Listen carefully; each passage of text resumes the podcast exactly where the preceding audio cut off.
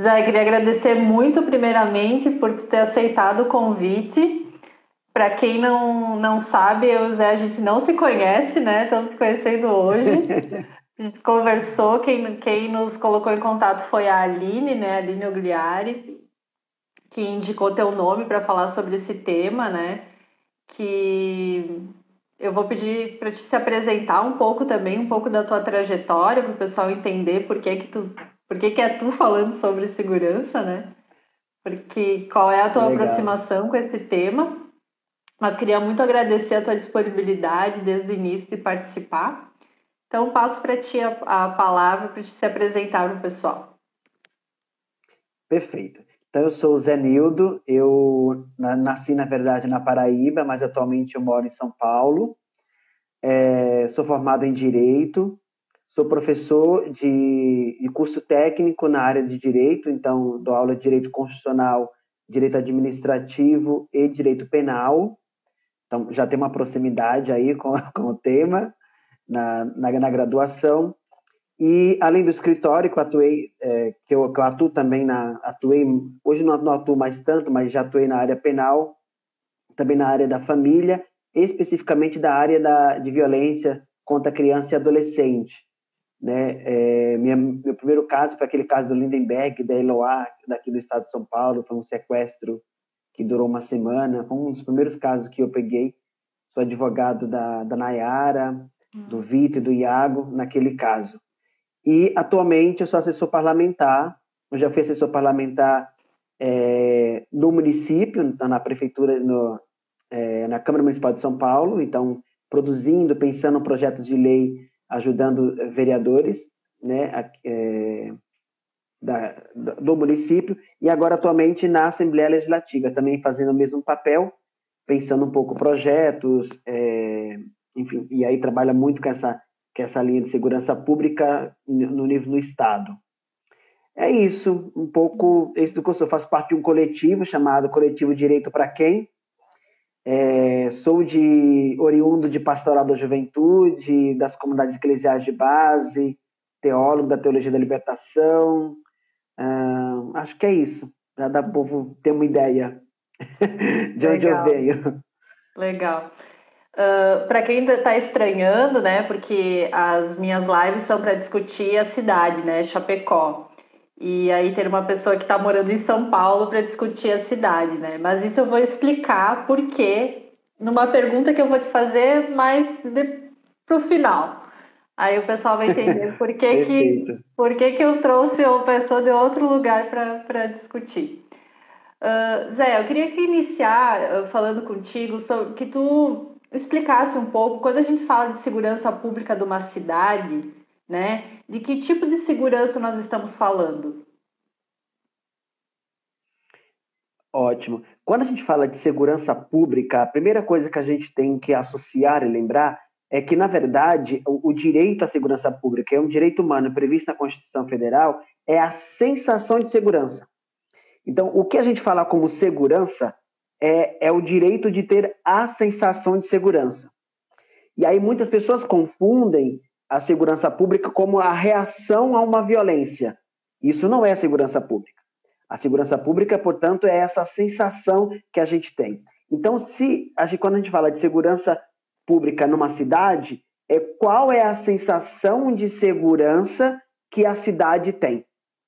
E aí, é, é, é nesse aspecto abrangente que você vai começar a perceber que segurança pública não é especificamente a existência de polícia, por exemplo.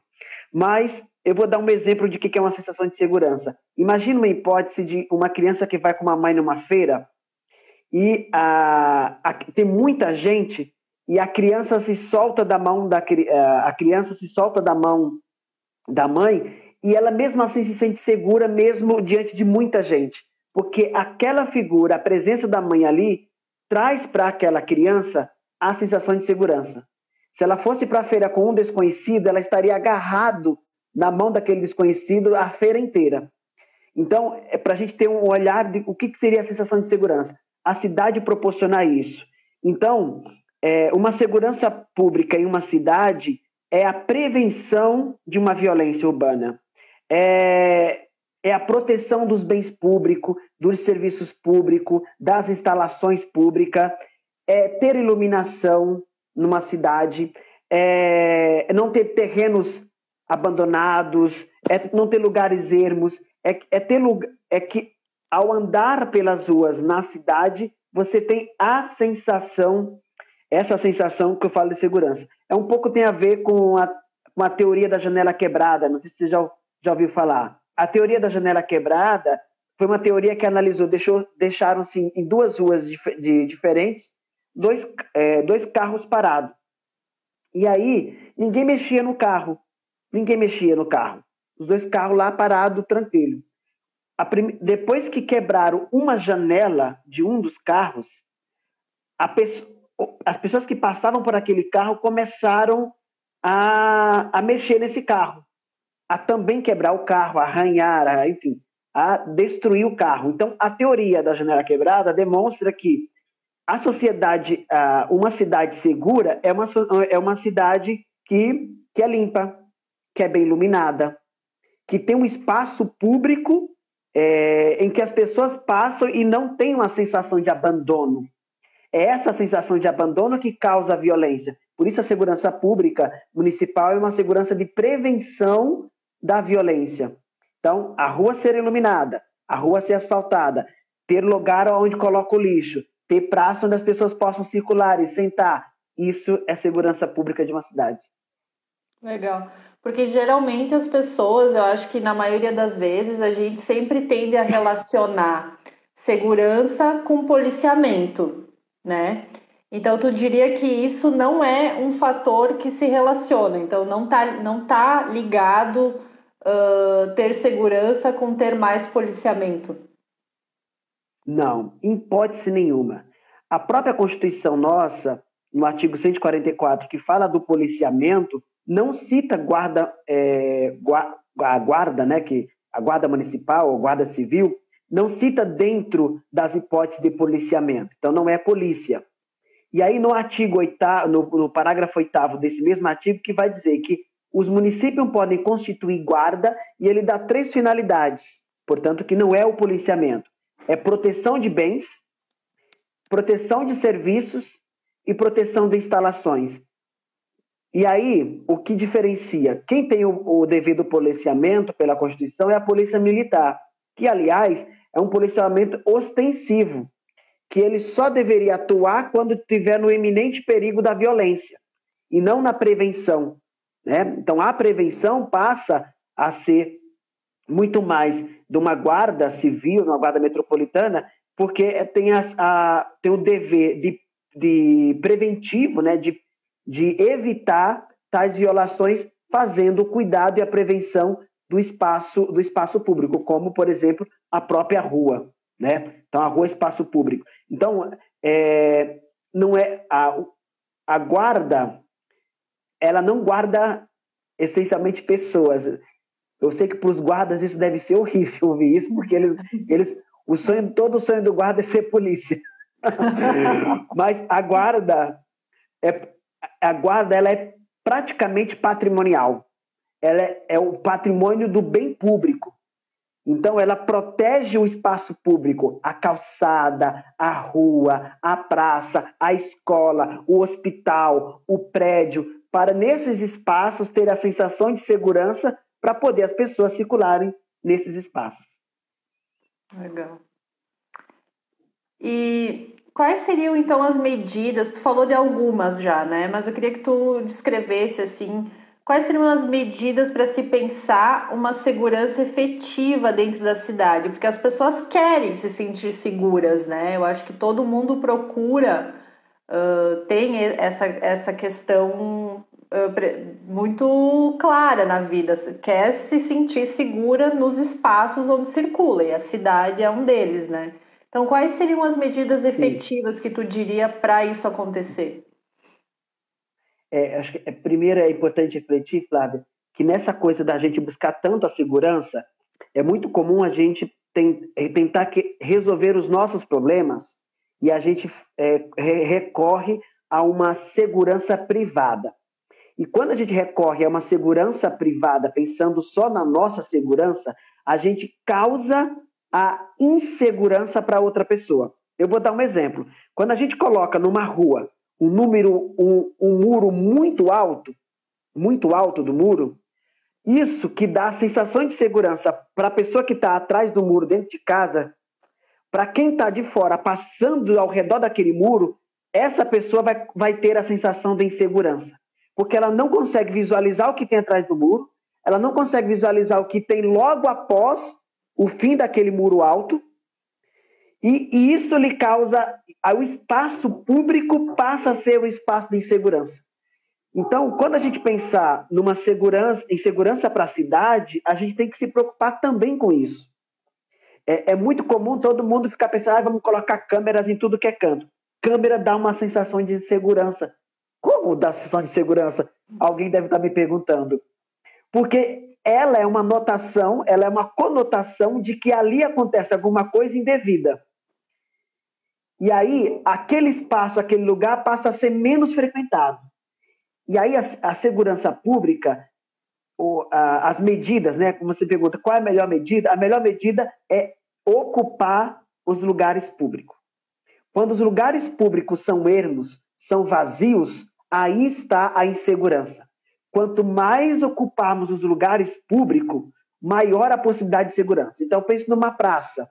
Se pra, pra, para você garantir segurança na praça, a praça tem que ter, tem que estar carpinada, com lugares para as pessoas sentar, frequentar, com iluminação. Tudo isso vai dar muito mais segurança do que uma praça abandonada. Uma rua com iluminação, uma rua que frequenta-se pessoas, vai ter, portanto, com calçadas adequadas para as pessoas frequentarem, com iluminação, vai garantir muito mais segurança. Então, a, a segurança pública de uma cidade não é investimento é, em, em, ter mais é, guardas, não é. É ter planejamento municipal de uma política é, que, que, que o espaço público seja cada vez mais utilizado pelos cidadãos, pelos munícipes. E, e, aí nesse nessa questão como que qual é a responsabilidade então do poder público, né, municipal para garantir isso assim? Quais seriam as responsabilidades da prefeitura, de um prefeito, enfim? É, eu é, primeiro você percebe que a essa a secretaria de segurança segurança pública, dependendo da cidade você vai ter, seja um departamento, mas ela ela tem muito a ver com outras com outras atividades de zeladoria da cidade. Tem tudo muito a ver. A zeladoria da cidade com é, a, a, a, segurança, a segurança da cidade. É, o que, que, é importante é, é, a gente perceber, pensar medidas que a cidade pode fazer, pensando nos órgãos, no, nas instalações públicas mesmo que, que a cidade tem, então, pensar como garantir, como que ao redor de uma escola, por exemplo, pode ser, pode ser mais segura. Como que uma escola poderia ser mais segura no, em, em, uma comunidade? É muito comum, estou falando de um exemplo aqui na cidade de São Paulo, é muito comum a escola ser, é, parecer um presídio. E aí se dar essa sensação equivocada de segurança. Aí, quando você tem uma caixa, que a escola vira uma caixa, que você não sabe o que tem lá dentro, quem quer cometer delito vai querer descobrir o que tem lá dentro. É a grande possibilidade de cometer. Quando você pertence, quando a, a comunidade percebe que aquela escola faz parte da sua história, faz parte da sua vida, faz parte da comunidade, tem a sensação de que a escola é sua, ninguém furta o seu próprio celular, ninguém rouba a, a sua própria cesta básica, o seu próprio computador. Então, quando a pessoa, a comunidade, passa a ter a sensação de que aquilo faz parte dela, isso passa a ter muito mais uma sensação de segurança. Então, o que eu diria é, de, de medidas é, é, investir em outras pastas, né, em outras secretarias, principalmente de zeladoria, é, e também é, outras que dê a possibilidade que, de maior participação das pessoas nas atividades e nos órgãos públicos.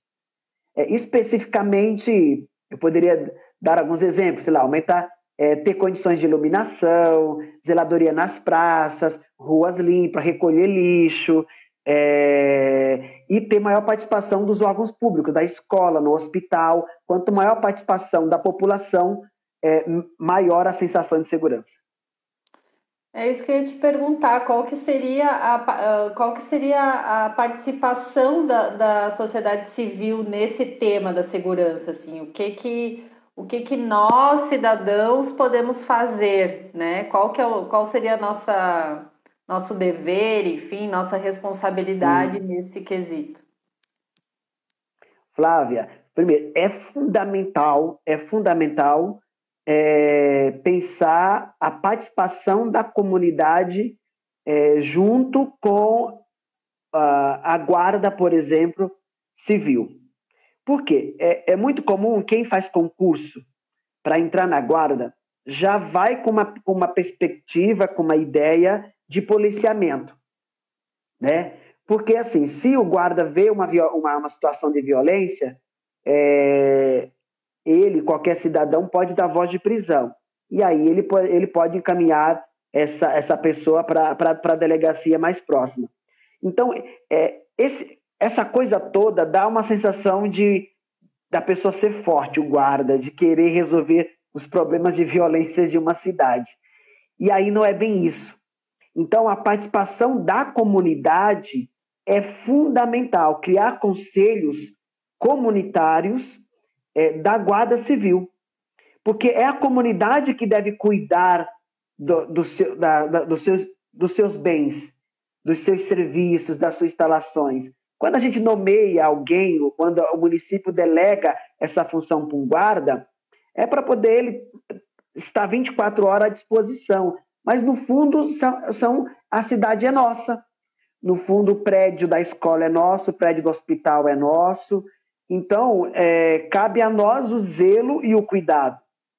Então, por isso que se faz, é extremamente importante esse cuidado comunitário. Então, da da, da comunidade participar. E aí é fundamental, óbvio, diante de uma conjuntura que a gente tem muito opressiva por conta desses exemplos de militariza militarização, de autoritarismo, ter parlamento, ter uma Câmara Municipal, terem vereadoras que pensem a cidade como, como sabe muito bem pensar o lar de uma família, por exemplo.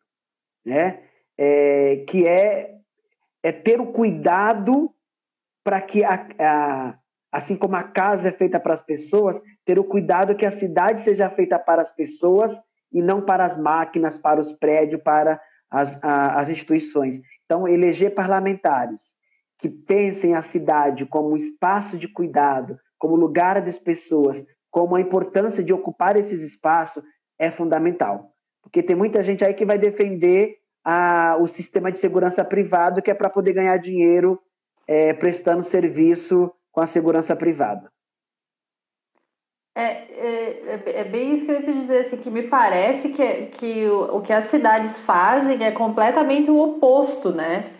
É cada vez menos lugares públicos, é cada vez menos acesso às coisas, né? Men uh, posso falar aqui por Chapecó, né? A gente quase não tem parques na cidade, né? A gente tinha bancos nas, na principal avenida da cidade para o pessoal tomava chimarrão no domingo de tarde, coisa, esses espaços foram tirados na sua maioria, né? Então uh, me parece que a gente anda meio na contramão dessa, dessa ideia, né? Cada pois vez é. pessoas mais fechadas nas suas casas, né? Na sua propriedade privada. Sim. E aí você percebe, Flávia, que a, a rua fica insegura.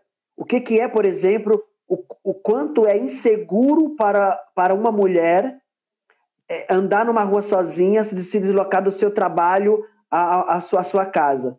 Né? Porque é um, é um lugar vazio que a qualquer momento pode aparecer uma pessoa cometer uma violência. Porque não é, não é um espaço de convivência social. Sim, exatamente. Uh, essa coisa da, né, do, dos corpos na cidade, né, a diferença que é para uma mulher uh, andar numa rua sem iluminação, né, sem pessoas, lugares meio vazios, escuros, então isso é bem diferente, né, do, do, que é para um homem, por exemplo, circular nesses espaços. Tu falou, Zé, do, da Exato. questão da Câmara dos Vereadores, né? Uh, a uhum. gente está num, num, período pré-eleitoral, né? Que agora começa a se desenhar aí as candidaturas e vereadores, prefeitos.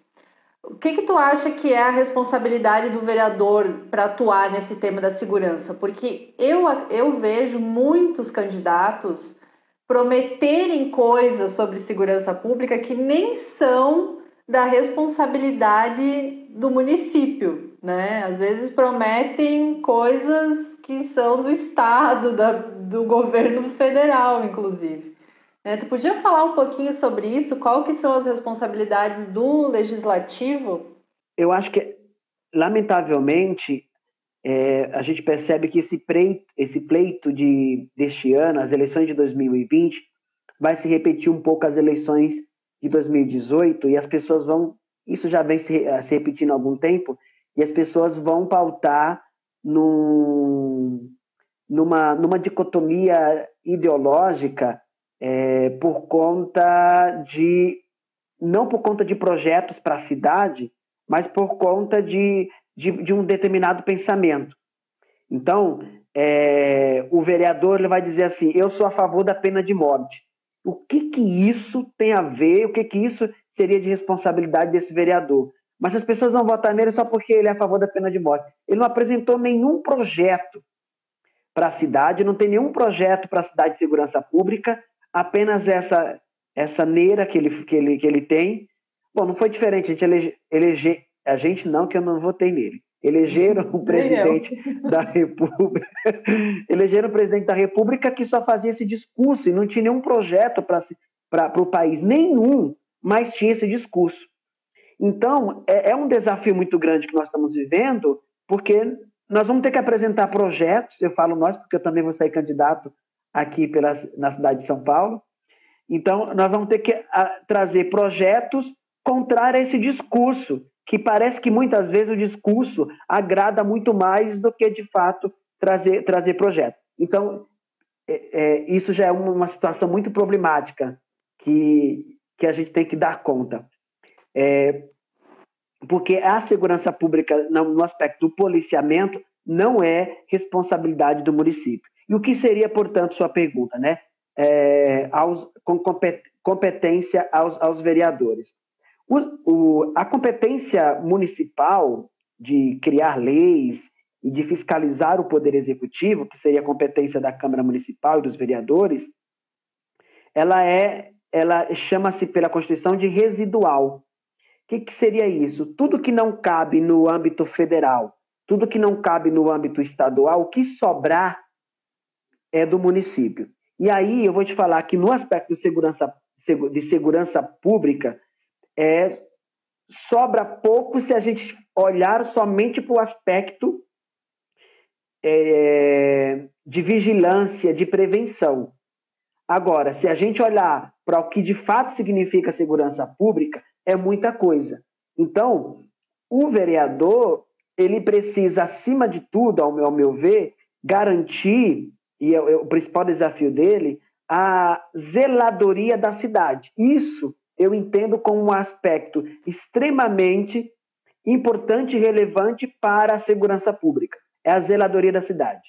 É uma cidade que tem cuidado, uma cidade que tem zelo, é uma cidade bem cuidada, volta, voltando a, a lembrar da, te, da teoria da janela quebrada, né? É uma cidade bem cuidada, uma cidade que garanta atividades públicas. Então, vou colocar aqui dois elementos que seria fund fundamental a, a, a vereança defender: zeladoria é um elemento, e o outro elemento, garantia de, de atividade espaço público. Lazer, cultura, esporte, são então, esses, garantia desses espaços públicos, mais a zeladoria, eu acho que são dois pilares essencial e fundamental para é, a segurança urbana de, de uma cidade.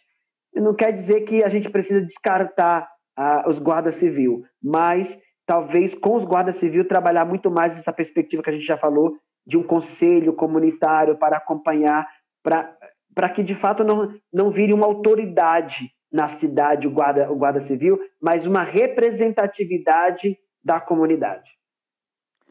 Pois é, eu ia te perguntar isso, porque nesse contexto de pandemia que a gente está tá vivendo, né, muitas coisas estão a cargo, pelo menos aqui em Chapecó, da guarda municipal fazer, por exemplo, ver se as pessoas estão usando máscara, se as empresas estão né, uh, uh, fazendo todos os protocolos, enfim. Para mim, isso não seria uma responsabilidade da, de uma guarda municipal, né? Me parece que é uma coisa meio uh, fora do contexto, assim. O que que tu diria nesse contexto de pandemia, assim? Essa, uh, o debate sobre segurança, ele continua o mesmo ou ele tem que sofrer uma adaptação aí da, das práticas, do que a gente pensa para os espaços? Entendo. É que é, nesse momento é um momento muito atípico que nós estamos vivendo, né? É, eu diria que assim existe competências aí que você cita que deveria ser específica de, é, de, um, de, um, de, um, de um organismo, de algum departamento da prefeitura, de competência para fiscalizar. Porque a guarda é, é a guarda do patrimônio, do patrimônio. Então, no máximo, ela poderia orientar as pessoas no espaço público, orientar as pessoas no espaço público, é, orientações de, de, vigilância sanitária. Agora, ir até um, um, uma, um, um estabelecimento privado e atuar aí, o estabelecimento privado, ao meu ver, foge da sua competência. Porque a sua competência é de bens públicos, é de patrimônio público. Então, é a vigilância na rua. Então, na rua, ele pode orientar as pessoas que estiverem circulando na rua sem máscara, por exemplo, ele poderia orientar essas pessoas por causa que está usando o espaço, porque ele está no espaço público. Agora, é, a fiscalização de espaços privados não compete à guarda. E aí tem várias outras, outras coisas. Por exemplo, a praça, todos os espaços do meio ambiente, o meio ambiente, o espaço público, eu entendo que a guarda pode. É, a escola, a guarda pode. É, um excesso de barulho, a, lei do psil. Né? Então, por exemplo, nesse caso, como o excesso de barulho ele ultrapassa então, o, a, o privado e vai ao, ao espaço público, cabe, portanto, a orientação de, de uma guarda. Então, me parece aí que o prefeito está equivocado, ele não tem uma equipe para fiscalizar e acabou colocando a Guarda Civil para fazer isso. Aí eles gostam, porque também eles querem essa sensação de policiamento. Lamentavelmente, esta é uma realidade em todo lugar. A Guarda Civil, inclusive, tem insistido para o Congresso aprovar o uso da arma para a Guarda. Não tem necessidade de Guarda Civil ter arma, porque ele não faz trabalho ostensivo. Mas é, é esse, essa, essa tentativa, essa busca que eles têm muitas vezes de se equiparar à polícia militar, porque se porque sua vida, seu trabalho é em risco, tal. É risco porque muitos deles colocam a situação como essa, porque colocam uma situação de autoridade, não uma situação comunitária, de ser uma representação da comunidade para zelar o espaço público. Uhum. Tu falou sobre o armamento, né? Eu queria te perguntar aqui, no nosso, nessa, nesse governo Bolsonaro, tem uma política muito clara, né? De querer facilitar, aumentar o, o armamento, que as pessoas possam ter mais acesso a armas, né? Uh, o que que isso uh, gera né, no, no debate da segurança pública né, numa cidade? Isso tem um impacto? Me parece que sim, que é um impacto muito grande você ter numa cidade muita gente armada, né?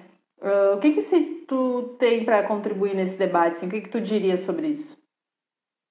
Bom, eu, eu diria que é, é, no mesmo exemplo que eu falei que quando você passa numa rua, que a rua tem um muro alto, tem uma câmera, tem uma grade, para quem está do lado de fora, causa a sensação de insegurança é a mesma coisa do uso da arma.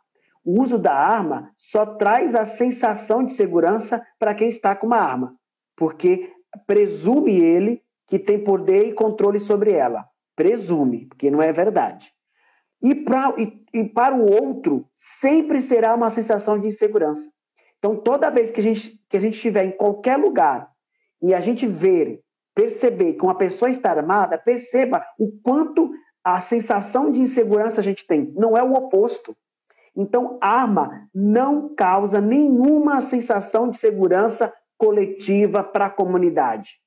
É uma falsa sensação para o próprio indivíduo, porque, na verdade, é um, é um poder a ele atribuído, que é dado por conta do uso da arma, em que as pessoas passam a temer a ele, aquela pessoa que está com uma arma. Então, não é isso, em hipótese nenhuma, nunca arma de segurança, arma foi, foi sinônimo de segurança pública. Eu sou a, contra a qualquer utilização de tipo de arma, é, inclusive da própria, da própria polícia, da própria polícia militar. É, então, enfim, esse é um posicionamento, mas eu, eu, eu não consegui ainda em lugar nenhum que alguém me desse é, estudo científico de que a arma é um, é, traz segurança para alguém. É, realmente, não, não conheço.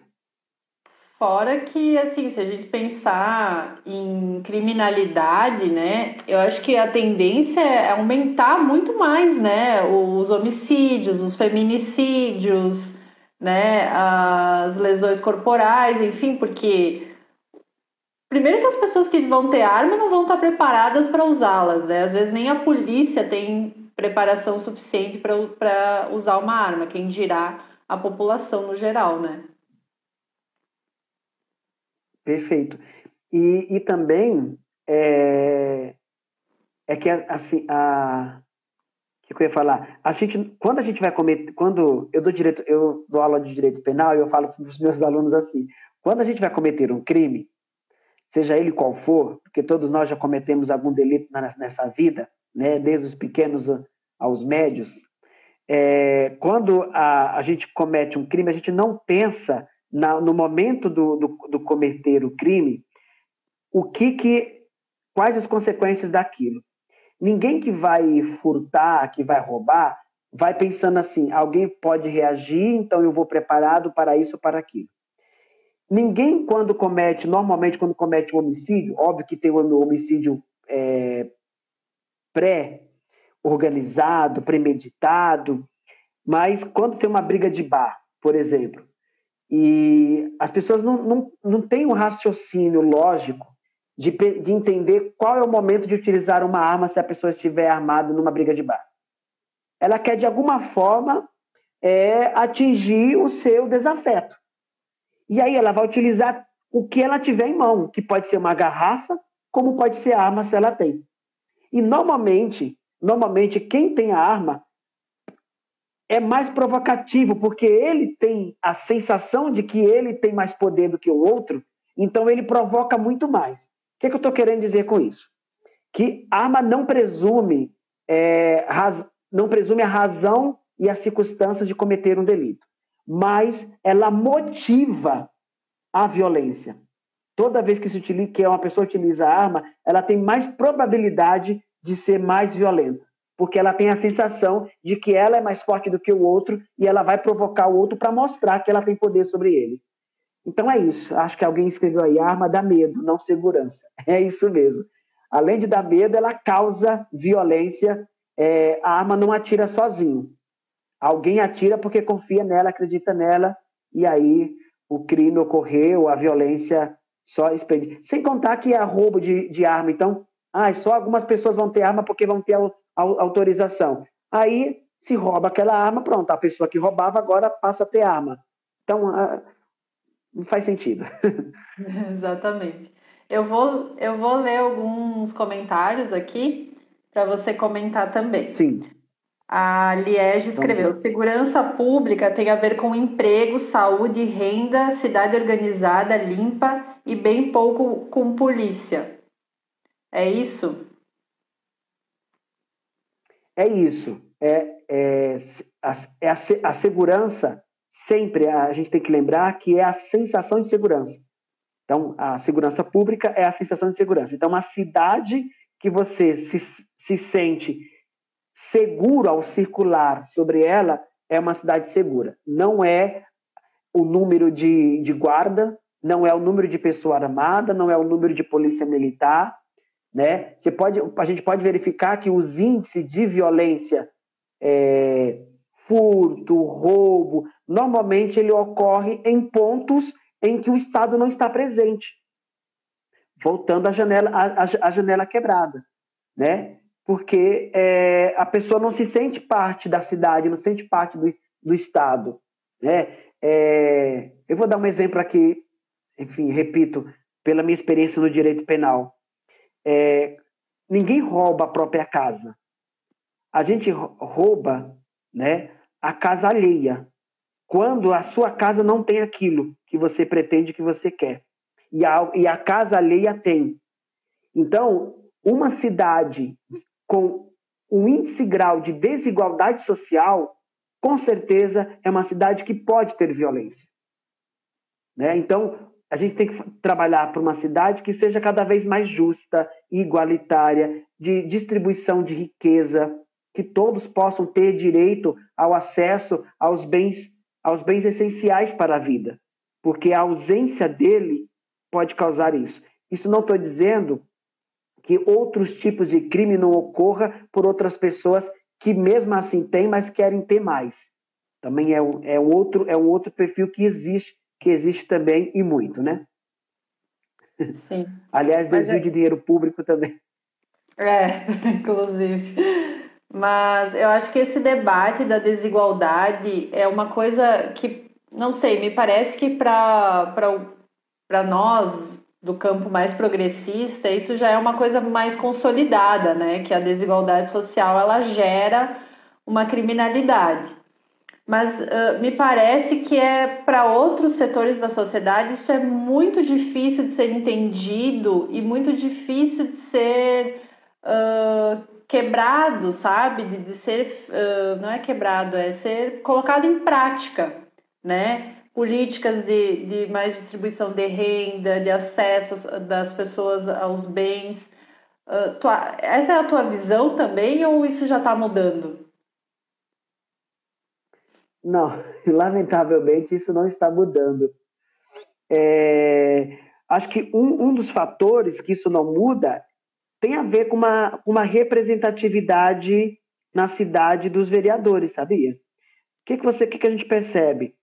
É, quem elege é, os vereadores normalmente é a classe mais alta da cidade, a classe média da cidade, quem tem dinheiro, quem tem condições financeiras da cidade, que elege seus vereadores. Logo, são eles que vão defender esse grupo de pessoas.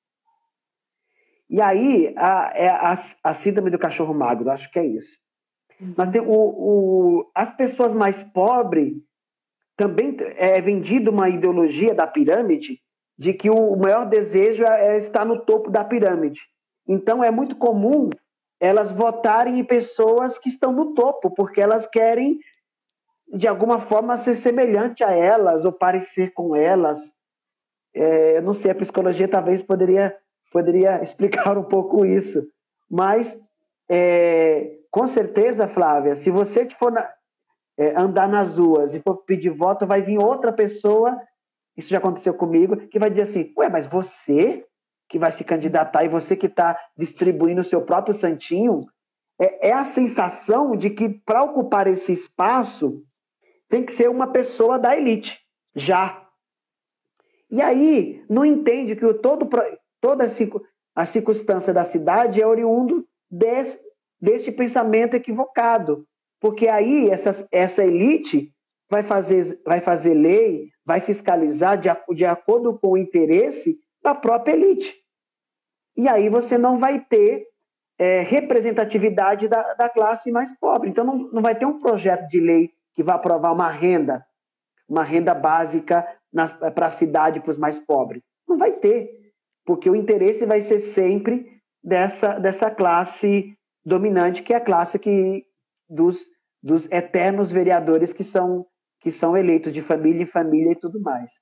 Então, é, é difícil mudar esse, esse pensamento, essa sensação da, das pessoas, né? E, e, e, também outro ponto que eu ia falar é que, inclusive, tem a criminalização disso, de dizer assim, é, ah, é pobre e aí é, é ladrão, é bandido, rouba, né? E, e os crimes que é praticado pela classe rica ninguém comenta, ninguém fala nada. Então, esse tipo de preconceito também ele é estendido nessa mesma lógica. Legal. Eu vou ler mais alguns comentários aqui. A Alda colocou muito interessante o conceito de segurança pública do participante, bem como eu penso. A Liege escreveu: a lógica de polícia comunitária é muito mais eficiente do que a militarizada. Presume cidadania, relações e não arma. O bem é a propriedade, não as vidas. Quer comentar? Não, acho que está tá correto. Tem é, a, a, própria organização é, mundial, a ONU, quer dizer, a Organização Internacional, já é, apresentou para o Brasil a necessidade da desmilitarização da polícia militar. Isso não significa não ter polícia, também há um equívoco né, quando as pessoas falam isso. Então, o policiamento, ele pode existir, desde que seja um, policiamento, um, um policiamento é que, que, que, de acordo com a comunidade, pensado com a, com a comunidade, e não é, essa ideia de militar, porque o, o policial militar, quando ele sai para a rua, ele sai para uma guerra, e ele não está numa guerra. Né? Então, o, primeiro porque ele coloca a vida dele em risco, se ele já está em guerra, então já é outra. E ele coloca o vida de, a, a vida de todas as outras pessoas em guerra. E aí a guerra é pela, pela, uma, pela uma falsa ideia de que a pessoa cometeu um crime que, na verdade, desrespeitou uma lei. Né? É, é específico quando a gente fala do homicídio, de um roubo, mas estamos falando de uma violência absurda praticada pela polícia porque o cara estava numa praça fumando uma maconha. Porque a maconha é considerada ilegal, mas o cigarro não é. E nenhum dos dois atos é uma violência para o Estado. Nenhum dos dois atos.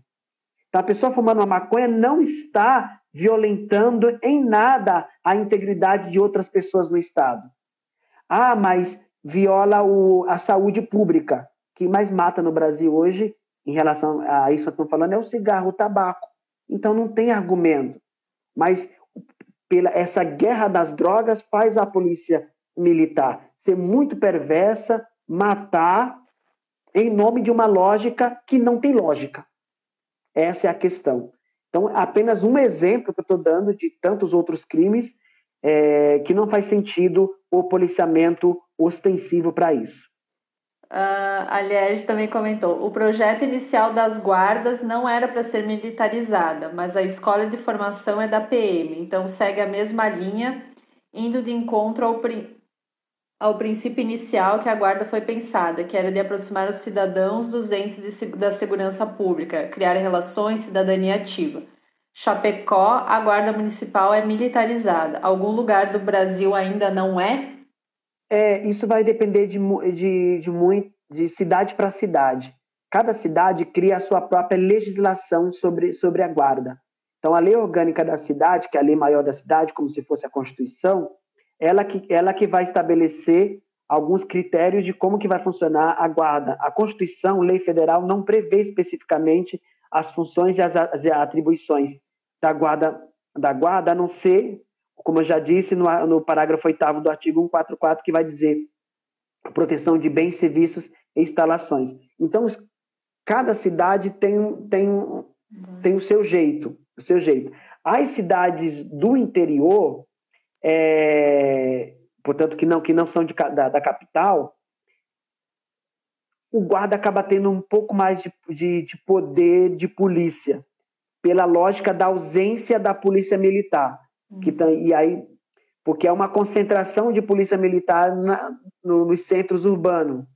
E aí as cidades ficam sem, sem até porque não, não tem o número de, de, de violência é menor, mas aí acaba que esse guarda metropolitano, desculpa, esse guarda civil acaba tendo uma função que não é dele por conta da ausência da polícia militar. E aí mistura, aí confunde, é, é perigoso.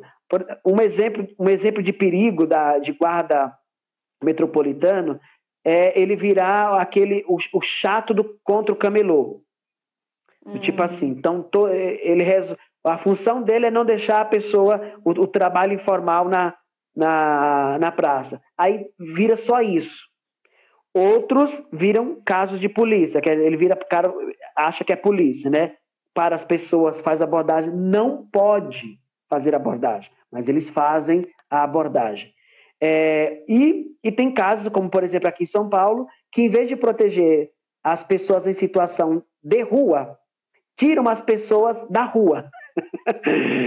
Porque a guarda é para garantir a segurança das pessoas que estão na rua. Porque é, é para garantir a segurança pública da rua. E aí, por exemplo, aqui em São Paulo é muito comum a gente ver cenas dos guardas daqui expulsando as pessoas da rua. Então, é, para dizer que cada cidade tem um pouco. Então, talvez, é, Flávia, quando você for eleita e será, se Deus quiser, o ano que vem, uma das não principais. Não? Não, não, não. Ó, mas quem for, quem for concorrer aí do, de Chapecó, e aí é bom vocês estarem por perto e, e cobrar, para fazer uma revisão já na lei municipal de guarda para poder tirar o excesso, exatamente para tirar, tirar esse excesso. E, e em segundo, é, aprovar um, um conselho comunitário para acompanhar a guarda de Chapecó. Legal, ótima dica. Fica a dica aí para quem está assistindo e vai concorrer ao legislativo. Uh, a Marley colocou: a fa falta um entendimento geral do cidadão sobre a função legislativa. Extrapola o aspecto da segurança. Acredita-se que o vereador vai realizar ações que muitas vezes são do executivo, por exemplo. Por isso, tanto toma cada lá. Acho que a gente falou um pouco sobre isso antes, né? É, então, as pessoas têm a sensação de que tudo que é do município é iniciativa do vereador. A execução da política pública é iniciativa do prefeito. Então, o, as principais mudanças de políticas públicas elas devem vir da iniciativa do prefeito, que faz o projeto de lei e a Câmara aprova. Mas o vereador em si, ele fica muito limitado. Aí é, é muito comum as pessoas fazerem crítica, de tipo, ah, o vereador só sabe fazer nome de rua. Aí eu, eu, vou, eu, eu sou contra esse tipo de argumento. Primeiro, porque nome de rua é importante para quem mora na rua. É muito importante você ter um CEP. Isso dá dignidade para as pessoas. Então, não, é uma, não temos que banalizar a existência de nome de rua. Não temos que banalizar a existência de nome de praça, porque isso significa dar personalidade para uma praça. Imagine um ser humano sem nome. É uma praça sem nome. Então, dar, dar nome a uma praça é dar dignidade à praça. Faz com que a gente deva cobrar e dizer, é aquela praça, não é a praça qualquer da esquina X e Y. É. Então isso dá, dá nome às coisas, por mais que, que pareça estranho, mas ele, ele tem uma função importante social. Mas é óbvio que não é só isso. Agora, tem muita coisa que é possível apresentar a lei quando, quando altera a regulamentação é, de uma, da organização da cidade. Então, é, regulamentar a atividade, alguma atividade da cidade, é competência do vereador. O vereador pode apresentar o projeto de lei. O vereador que não pode é, por exemplo, é, é apresentar um projeto de lei que cria uma despesa de, de zeladoria, por exemplo, mas ele pode criar um projeto de lei que é, de um programa que o governo vai ter que depois ver como vai fazer é, no aspecto de iluminação da cidade, por exemplo né? Então, em outras, tentar aqui sintetizar, o vereador pode criar projetos abstratos é, para a cidade. Toda vez que a gente pensar em algo mais objetivo, um programa é, a ser executado, a ter, que tem gasto, que tem despesa, que, que vai ter recursos humanos para verificar como que vai fazer tudo aquilo, aí isso seria de iniciativa do prefeito. Então, não adianta você escolher o melhor candidato a vereador se você faz merda escolhendo o candidato a prefeito. Perfeito. Porque, então, aí você não, não, não vai conseguir. Que as pessoas elegem um prefeito e aí depois quer, um, quer que, que o vereador faça algo que é diferente daquilo que o prefeito pretende. Não vai funcionar. Então, se a gente pensa uma, do jeito que a gente quer uma cidade, pensa uma cidade, a gente tem que votar no prefeito de acordo com aquilo que a gente pretende quer como projeto. Exatamente. Uh, a Elaine escreveu: acreditamos que uma vez eleito o vereador nos defenda, mas na maior parte das vezes não é o que sentimos. Concordo com a fala sobre as drogas, muito bem colocado.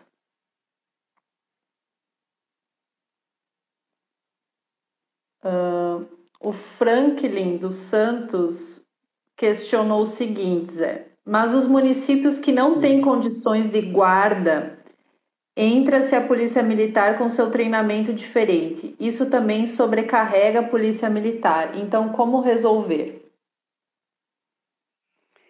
É, é, é, é, não tem conflito. Não deveria ter conflito entre a responsabilidade da guarda de uma cidade e a polícia militar. Não deveria ter, ter esse conflito. É, se uma cidade não tem a guarda, que é facultativo, ela pode constituir, a Constituição diz, então ela não é, não é obrigada, é, a, cidade, a cidade precisa ver como que ela se organiza para proteger os seus bens. Isso não tem nada a ver com o policiamento ostensivo, que continua sendo da polícia, tendo guarda ou não tendo guarda. Então não tem, não tem, aí, não tem aí o conflito. Né? O, o que tem é que é óbvio que a nossa polícia militar é, enfim, lamentável é, tem poucas exceções né, de, de, de servidores, mas a grande maioria, por conta da própria, da própria estrutura, fica difícil tecer alguns elogios. O Túlio questionou: quando a polícia, que é a, que é a imagem da segurança pública, usa de força excessiva e desnecessária para atuar junto à população, ela não atua justamente reforçando a sensação de insegurança que já temos? Isso não alimenta a expectativa de mais polícia? Sim, é uma guerra que não, é uma guerra que, que não tem fim. É, se, se perguntar para as pessoas ela, quanto que ela sente mais, mais segura insegura com a presença ou não de uma polícia, você pode ver que muita gente vai responder. Eu não, não sei dessa, não sei se tem essa pesquisa, mas traz a sensação de insegurança. Mas o oposto, porque a qualquer momento pode ter uma guerra. A qualquer momento ela pode tirar a arma e tá atirando, e aí a gente tá, vê aí as, as tal das balas perdidas, aonde a, quais são os corpos que, que essas balas é, perdidas atingem. Porque é, se perdeu a essência, se perdeu o diálogo, a conversa, porque a polícia vai para a guerra. Então não deveria ser assim, né? Então, se tem um conflito, por exemplo, tem um conflito dentro de casa, e aí é, alguém cometeu uma violência ali, em tese chamaria a polícia, acalmaria aquela situação e levaria a pessoa até, até uma delegacia para registrar o boletim, enfim, ter todo o devido processo legal. Mas na prática, a polícia chega e ela tensiona muito mais a violência. Então, em vez dela ser uma possibilidade de mediar aquele conflito, não, ela tensiona, ela se posiciona a favor de um contra o outro. Então, ela não faz um papel de mediação de comunitária, é o que deveria ser o papel de um policiamento adequado numa comunidade, mas sim de guerra. Então, ela vai, se coloca no, em, em, em algum lugar das partes e o pior está ocorrendo. O Franklin também perguntou Financeiramente, os municípios não suportam. Daí, essa cobertura é feita pelo governo ou, pela, ou polícia militar. Como resolver essa discrepância orçamentária que não permite que os municípios tenham autonomia? É, eu, é, é mais, mais uma vez, só para é, fixar bem, não é, a, o policiamento ostensivo não é responsabilidade dos municípios é, o, o, município teria apenas a possibilidade de ter guarda para proteger os seus próprios bens.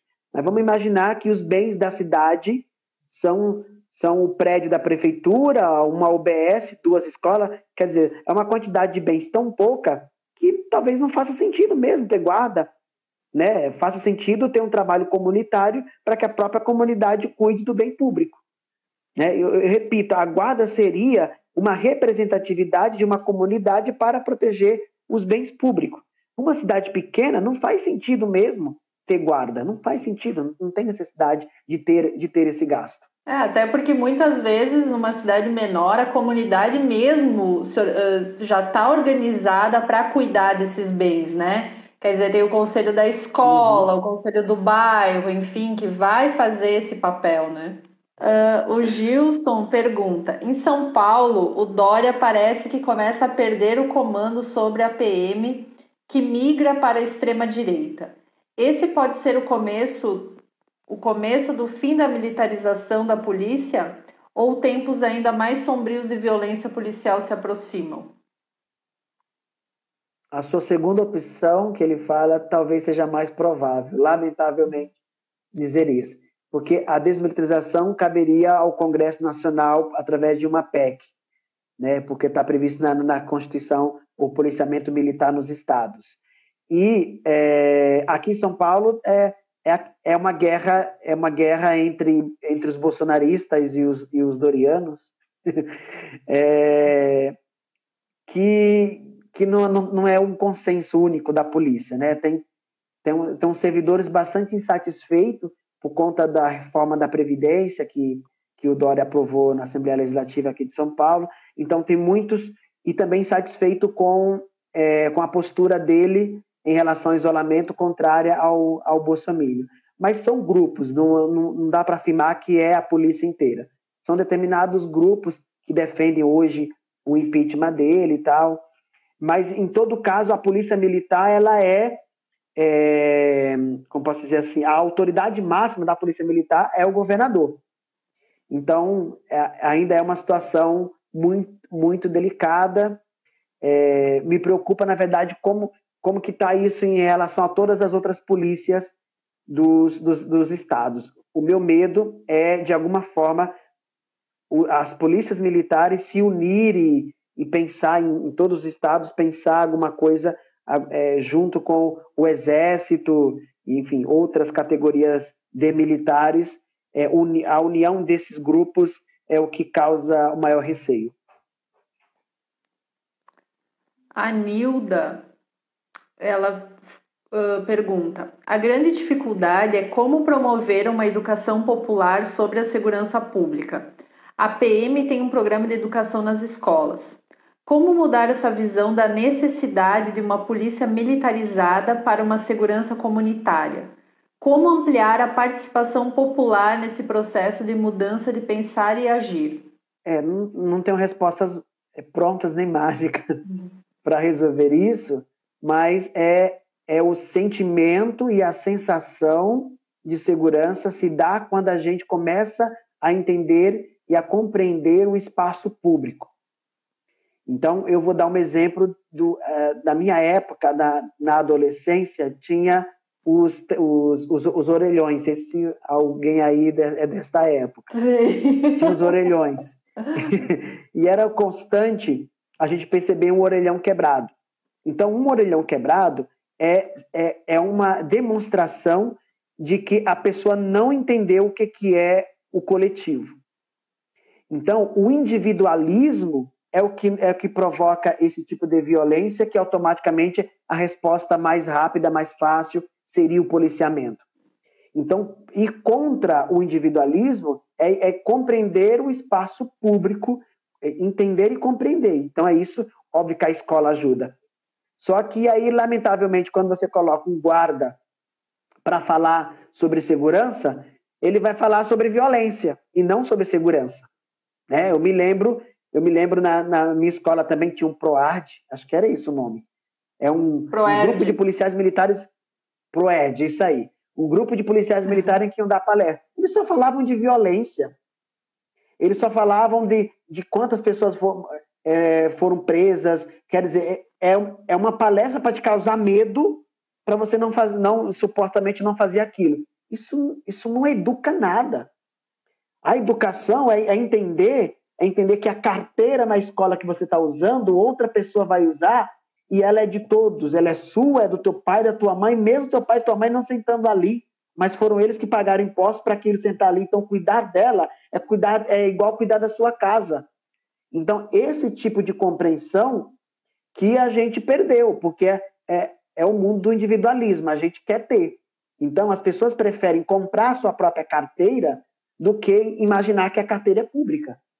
Então, elas preferem comprar o seu exame do Covid-19, é, aonde ela acha que tem que comprar porque o dinheiro dela tem condições de comprar, do que ter o exame de, do, do Covid-19 público para todo mundo. É um absurdo, como assim para todo mundo? Então, as pessoas. É, a gente precisa retomar os conceitos de república, de coisa pública, é, do espaço público, da vida pública. A Lia colocou que sim, essa questão levantada acima pela Nilda é importante. Há uma naturalização em relação à ostensividade da PM. Depois ela coloca, quis dizer agressividade da PM. uh, e a Liege coloca, Chapecó tem os vigias que usam verde, que cuidam do patrimônio, escola, espaços públicos, ecoparque. A Guarda Municipal de Chapecó cópia da PM e a PM seus desdobramentos. Quer dizer, tem além da, da guarda, ainda tem o, os vigias. Né? Então, aí é, é, é desvio, de, desvio de função, porque é o, o que seria o, quem cuida do patrimônio aí em Chapecó é o que de fato é a guarda. Então, é, a, a cidade não pode constituir policiamento ostensivo, isso é ilegal isso é proibido. Mas é óbvio que na lei não está assim. Provavelmente eles fizeram uma lei que não está descrita desse jeito. Eu, tem um caso aqui no interior de São Paulo, não vou falar a cidade para não, não, não me causar problemas, mas de uma cidade aqui do interior que, que a, a um, foi criado um grupo específico da, da guarda que atua junto com a PM. E aí é mais ou menos isso. Esse grupo virou um grupo de, de né, com uma função de PM dentro da cidade, já que a PM não costuma ir lá, porque é a cidade do interior, tal, tal. Então, aí falam grupo, grupo de inteligência específico. Na lei é um nome bem bonito, mas na prática é, pra, é, é a cidade delegou a essas pessoas a função de, de polícia. Então, eles, eles eles fazem um policiamento extensivo, abordam as pessoas, vão, vão buscar pessoas, levam as pessoas para a delegacia, é, enfim, faz toda a abordagem. Perguntar para ela assim, alguém fez xixi no prédio da escola do lado de fora hoje? Ele não sabe me dizer, mas ele sabe, mas ele sabe dizer quem estava fumando maconha na praça. O Franklin perguntou também assim, ó, moro no Capão Redondo e as escolas têm ronda escolar feita pela polícia militar. Me parece que dentro da polícia, da polícia militar tem um treinamento específico para atuar nessa área, mas sempre os vejo passando muito, mas muito do ponto com os adolescentes. Não deveria o município tomar conta com outra proposta de interação? Parabéns, estou gostando bastante. Obrigada. Sim, Frank. Na verdade, obrigado, Frank.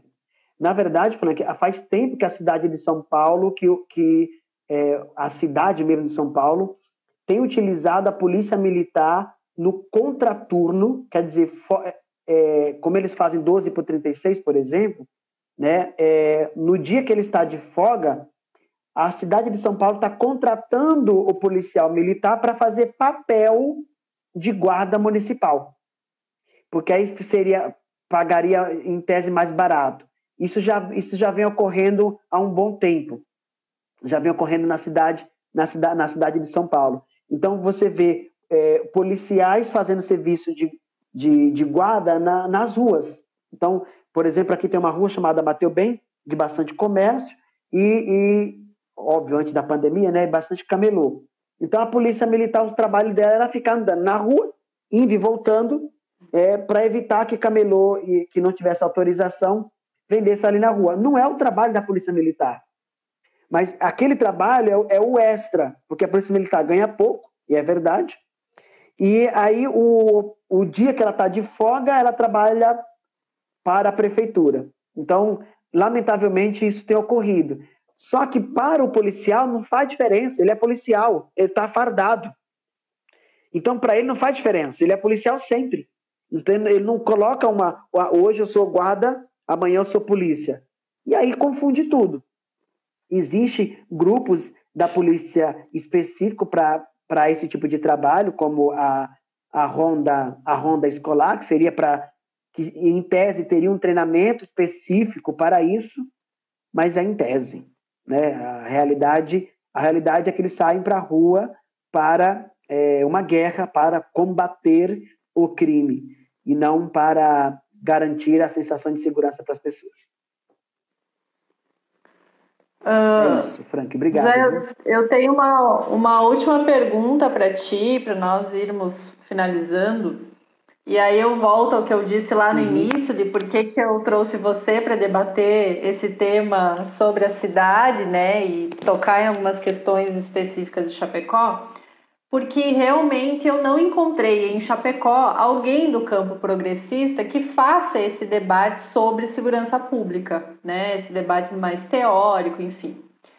E aí eu queria te perguntar se você acha que no nosso campo político, né, nós, as esquerdas principalmente, se nós temos feito esse debate sobre segurança pública, se a gente tem se apropriado né, como um todo na, na, política desse debate, porque me parece que não, sabe? Eu tenho a sensação de que esse é um tema que pouco é explorado e pouco é debatido pela esquerda no, no país, né? E aí a direita toma conta muito mais nesse viés do policiamento, do armamento, do, né, da, da segurança privada, enfim, e a gente fica meio sem correndo atrás do prejuízo, né, digamos assim.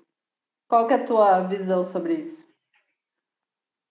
É, eu, eu concordo. Acho que são dois principais temas, temas fundamentais na, da gestão pública, é, que, que os partidos, é, enfim, os grupos mais progressistas têm, têm dificuldade de, de, de pensar em, em proposituras. Além da segurança, é a economia mas vamos falar da, no aspecto da segurança. É, um dos principais motivos, eu é, talvez nisso, é, é, o, é o motivo, como posso dizer assim, é que normalmente pensar saídas para a segurança seria pensar saídas antipopulista.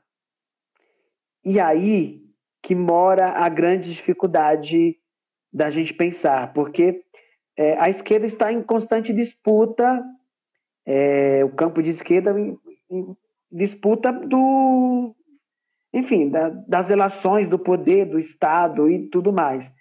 E aí, essa disputa faz com que a gente tome atitude, atitudes muito mais populistas para poder alcançar, porque não é um discurso fácil para as classes, por exemplo, mais pobres. Esse é um discurso da, de classe média, porque a classe pobre tem a, sensa é a sensação da violência e como resolver a violência é, normalmente é nos ensinado sempre a saída mais fácil.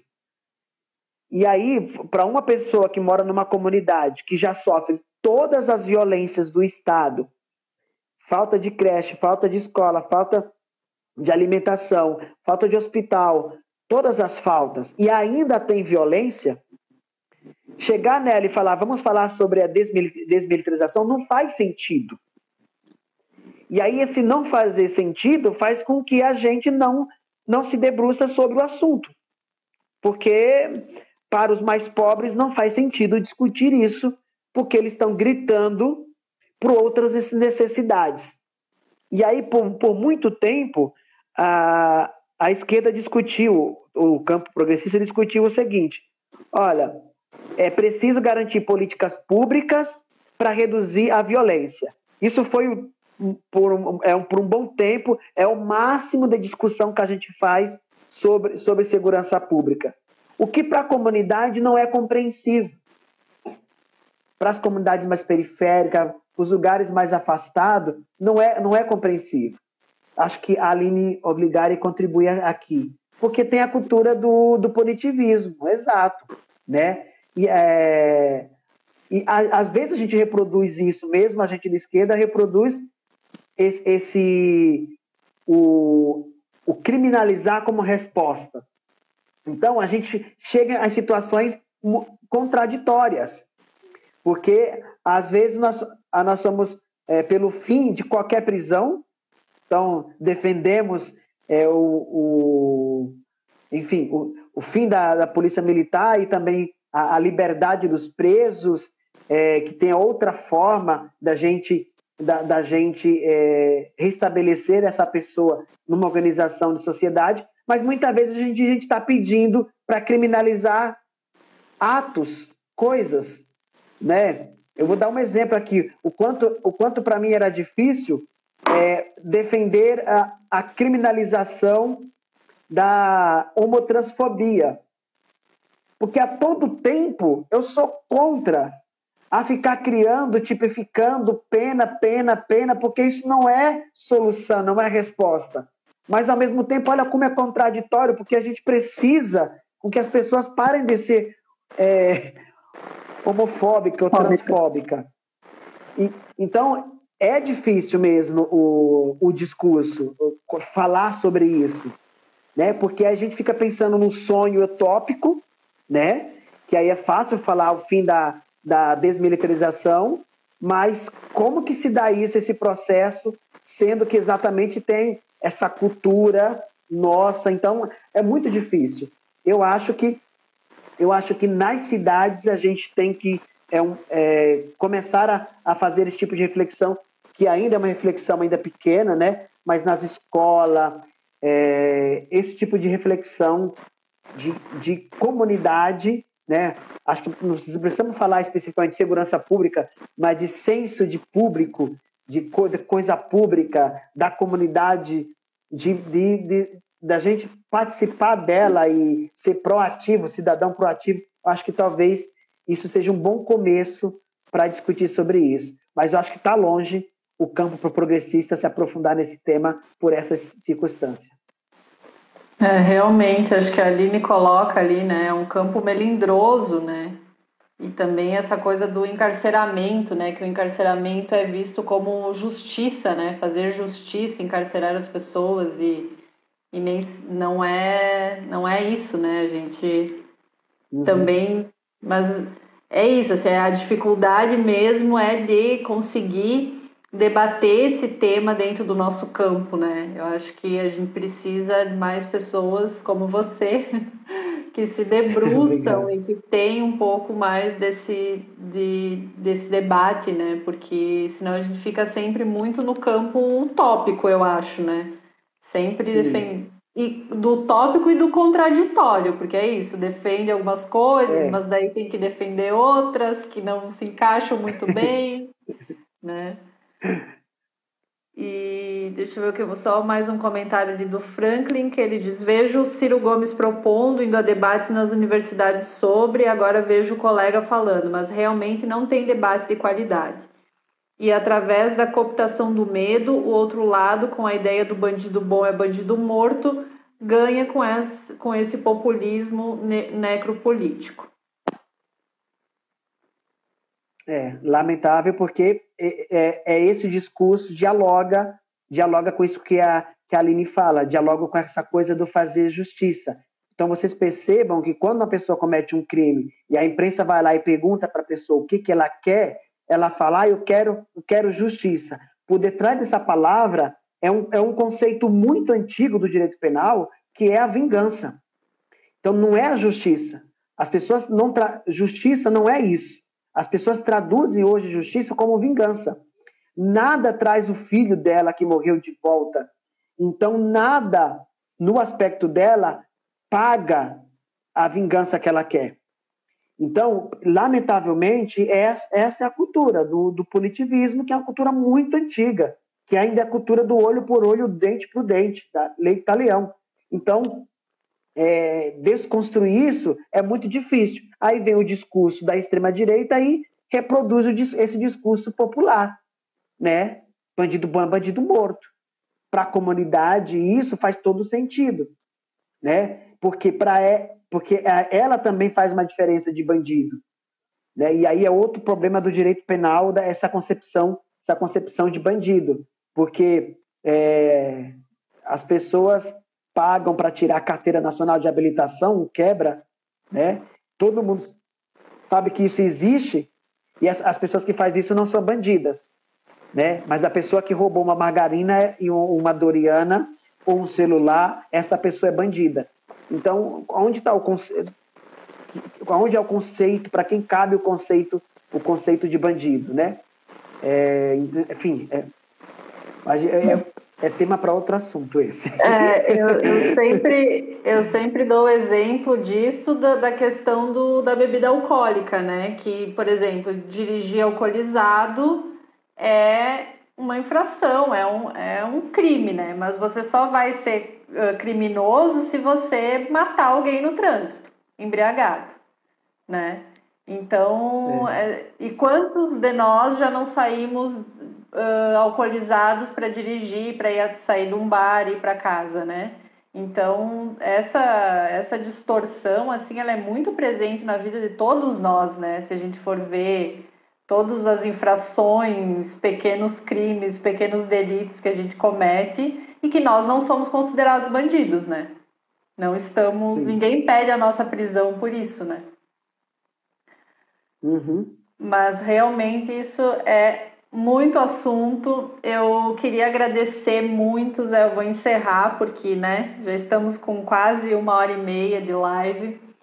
Uh, e acho que a gente poderia ter muita coisa nesse campo da segurança para discutir. Eu acho que a gente né, deu pinceladas em, em alguns aspectos bem importantes. Queria muito, muito, muito mesmo agradecer a tua presença, a tua disponibilidade. Eu achei sensacional. Acho que assim, ó aprendi muito contigo nessa live hoje, coisas que eu nem ah, não tinha pensado também a respeito. Quero agradecer muito todo mundo que está aqui até agora, né, nos acompanhando, o pessoal que está sempre aí assistindo as lives que eu tenho feito. Quero agradecer muito a presença de todos e todas. E agradecer muito, Zé, agradecer mesmo e te desejar muito sucesso, que você tenha muito sucesso aí nesse pleito eleitoral, que a gente precisa de pessoas como você, jovem, com outras ideias, que deem uma oxigenada nesses legislativos pelo Brasil, porque tá, tá difícil, né? A gente precisa dar um resetar aí essa política brasileira e começar de novo. Então, muito obrigada mesmo, muito bem, agradecer. Eu, eu, eu que agradeço o convite é, vindo de tão, tão, tão, tão distante de onde eu estou, né? Que distância relativa, mas que, que gostoso. É, é, é gost... Primeiro porque é diferente, normalmente a gente fala mais para nós mesmos, então é, é diferente. É, falar para vocês, eu quero agradecer essencialmente a Aline pelo, por pensar em mim e, e acabar me indicando, isso significa o reconhecimento. Então, eu quero agradecer então também a Aline e dizer, Flávia, foi um prazer enorme, um prazer inenarrável é, dialogar, conversar com você sobre isso. Eu vou ficar aqui com uma dívida de querer ir em Chapecó, de conhecer a cidade e, eu, e te dar um abraço, levar um abraço fraterno assim que essa pandemia acabar. Com certeza. Fica o convite aí para assim que puder, venha para Chapecó Vamos reunir eu, você, Liege, Aline, Carol, todo mundo que participou dessa live, vamos fazer uma festa. Perfeito. Vamos fazer um debate na cidade inteira. Isso aí. E vamos chamar os, vamos chamar os guardas e vamos pôr eles no lugar. Já estou causando. ótima ideia. Ótima ideia mesmo. Muito obrigada, Zé. E todo, todo mundo que esteve até aqui, obrigada, uma boa noite a todos e todas e até a próxima terça. Um beijão, valeu. Até a próxima. Tchau, Flavinha. Até. Tchau, Aline. Obrigado, amor.